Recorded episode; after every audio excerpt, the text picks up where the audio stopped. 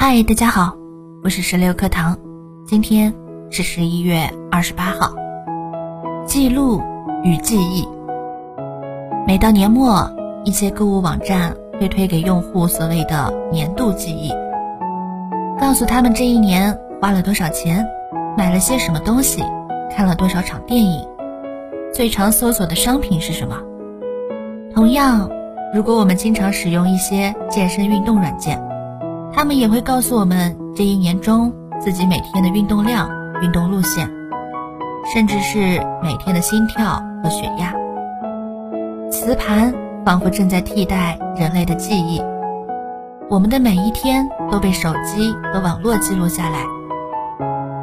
科学家把这些数据称为“记录生命日志”，即我们可以把一生中所有的信息记录和归档。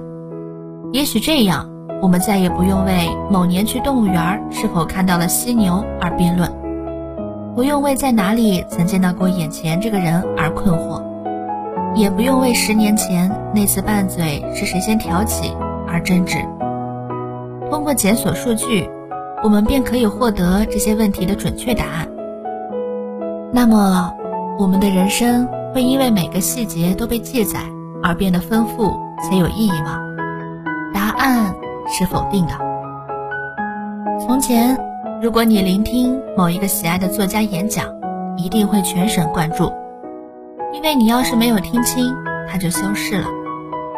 而今天，你会拿出录音设备记录保存，你不再这么认真，因为觉得没有什么好错过的。如果你愿意，可以一遍又一遍地听这些演讲。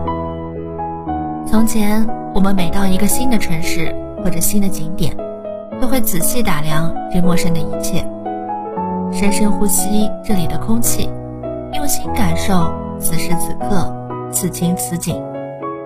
而现在，我们迫不及待地拿出手机或者相机一同拍摄，然后分享到朋友圈或者存在云端上。你会觉得眼前的美景永远不会丢失了。但如果把我们的记忆想着和磁盘上的数据是同一类的事物，那么就大错特错了。虽然记忆容量远远不及磁盘，我们无法记住圆周率小数点后的一百万位，但我们的记忆却另有神奇之处。当大脑将我们的记忆编码，它同时也在塑造我们的身份，因此，记忆在很大的程度上。定义了我们，它并不像是一台摄影机那样绝对客观地记载我们的经历，而是专门记载我们自身在这些经历中的角色。它偏向于我们着重关心的那些方面。对于任何一个时刻，它都在事件之外记录了我们当时的感受、情绪，以及那个时刻对于我们的意义。以这些为基础，大脑为我们写出了每个人的历史，而磁盘能够记录一场比赛的每个细节，却无法记录你当时的兴奋和失望，也不会记录球员的拼搏精神对你的人生激励。我们的大脑并不会事无巨细地记录下一切，它只记住对我们有意义的事情。对于事件的大和小，它自有定义。哪怕是微小的闪光、特别的气味，只要他觉得有意义，都会记录下来。